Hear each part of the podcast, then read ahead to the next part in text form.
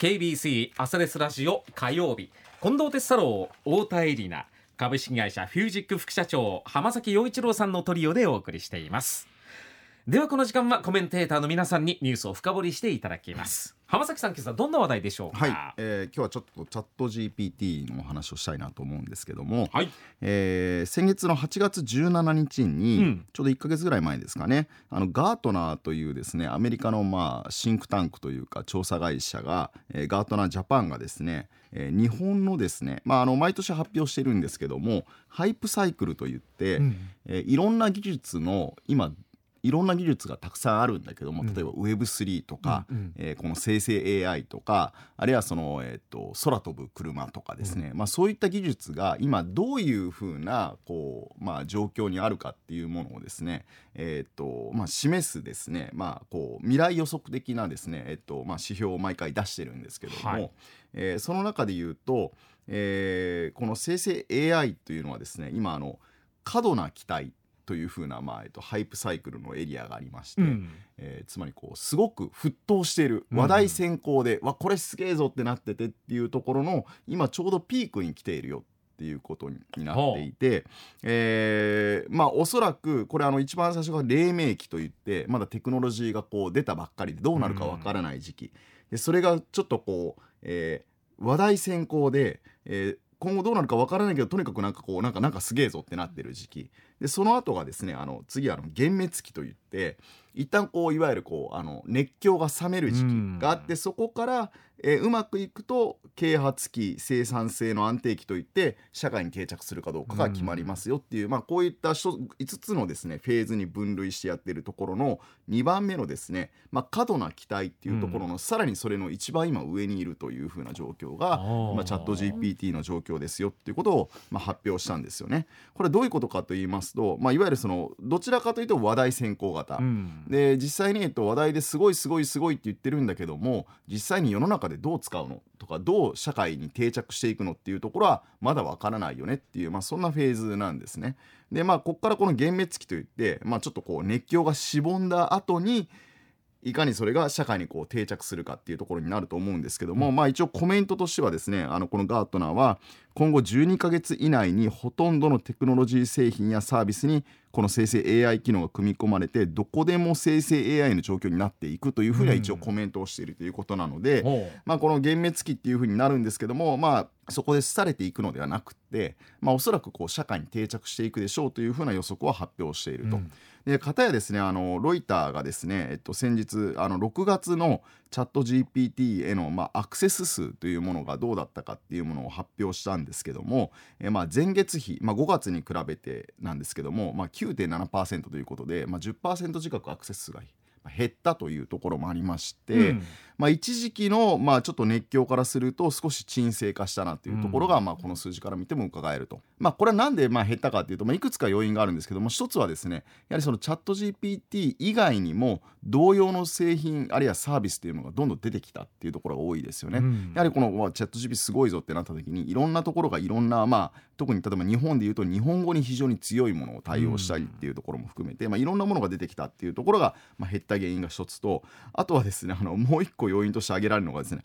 アメリカのですねあの学校が夏休みに入ったというところもありまして、はあ、えっと学生さんやっぱアメリカではチャット GPT ガンガン使いまくってるらしくて。ああで夏休みに入って、授業とかで使う必要がなくなったので。それで減ってそれで減ったんじゃないかみたいな要因も一応この中では書いているということでまあかなり。アメリカの場合においてはですね、まあ、活用が進んでるなというところも伺われるということなんですね。うん、であのこのちょっと教育的な現場的なところの使い方というところでじゃあ実際にですねじゃあこれあのじゃあチャット GP 確かにすごいぞって言われてるけども具体的に本当に仕事やいろんなところで使ってるんですかっていうところがあると思うんですが、はい、まあ、実はですねあの、まあ、ある福岡のですね学習塾においてもですねあの実はチャット GP も具体的に使ってる事例もございまして、えー、とじゃあ何に使ってるかっていうことを今日ちょっとご紹介したいんですけど何に使ってると思います？これは生徒さんじゃないです。あえ？ー、教える側が使ってるんです。生成 AI を、はい、チャット GPT チャット GPT を使ってる、えー、教える側が使ってるの？はい。うんとえ授業で使っってるんじゃないんですか？まああの授業そうですね。授業そのもので使ってるっていうわけではないんですけども。授業そのものではない。はい。保護者へのほう。お便り、ああなるほどね。学級通信とかを。学級通信みたいなチャット GPT、はい。ああなるほどなるほどなるほあどあちょっと違います。あはあるいは、はい。新規のい、はい、学生さんを集めるためのなんか PR の文書みたいあなーうーんもうちょっとちゃんとあの、まあ、授業とは言わないけど勉強寄りの話。勉強よりか。えー、生徒に分かりやすく教えるうん。方法はありますか？って聞いてそれ自分で考える それをやるのが塾でしょ？うん。えー、なんだろう？その参考書をより分かりやすくするみたいな、あー若干近づいたけどちょっと。参考書はちょっとなんかこうあれですね教科書？あ教科書もちょっとまあそこじゃない。辞書？あ違う。え？ー、あと何がありますか？学習塾で、学習塾。うん。大変なちょっと大作業が大変なんですよこれ。添削？あ添削ね、まあ、そこは頑張ってしないといけないので、まあ、それも自動化できるツールもあったりはするんですけども。学習塾で大変なこと。これ先生はちょっと大変なんですよこれ意外と。あ僕もね初めて聞いたんですけどもええ。大変だっていうことが、えー、書類？何かあの申し込みの書類。勉強じゃ関係ないですからねあそっか。それね。勉強に関係がはい、まあ、勉強に関係あるんですよあカリキュラム？その生徒の勉強の一人一人のカリキュラムをはい作る、カリキュラム。あーちょそこまでこうもうちょっと現場よりですね。もっと現場より？うーん。もう。あの朝トレではないですけど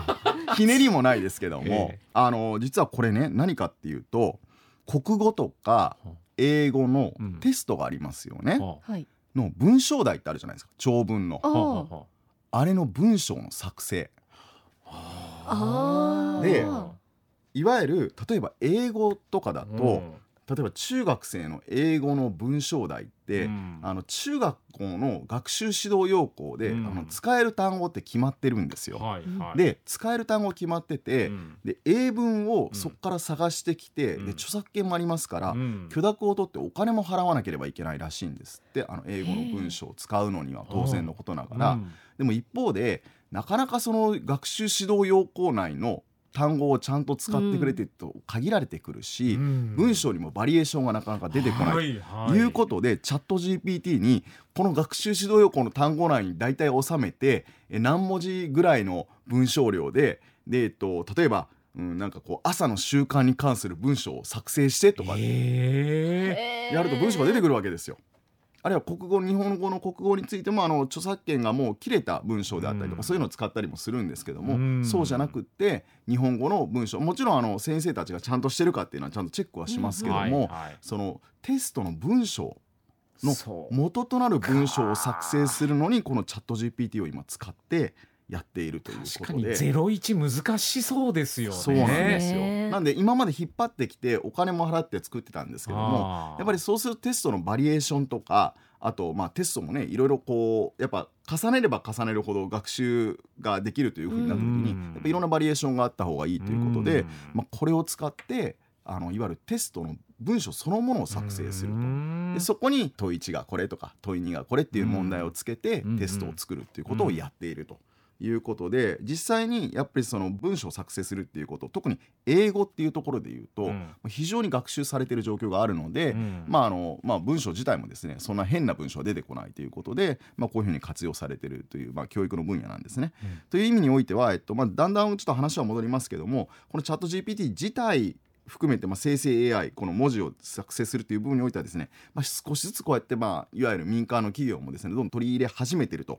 いうところがあるんですが、はい。まあ、今日はちょっとそこでお話をちょっと一旦終了するということでとはいえですねやっぱりこう定着してきたから次なんだろうなって思う方もいらっしゃるんですけども、うん。まあ、すでにですねこの生成 AI の次の AI のムーブメントも少し今来ている状況にありますので来週はじゃあ生成 AI の次はここだよというふうなちょっと兆しがあるのでそれについて来週はお話をしたいなということで、まあ、今日は一旦ここで終了したいなというふうに思っております。はい。さあこのニュース深掘りのコーナーなんですが KBC のポッドキャストでも配信をしています。途中聞き逃したっていう方もう一度聞きたいっていう方そちらでもぜひどうぞ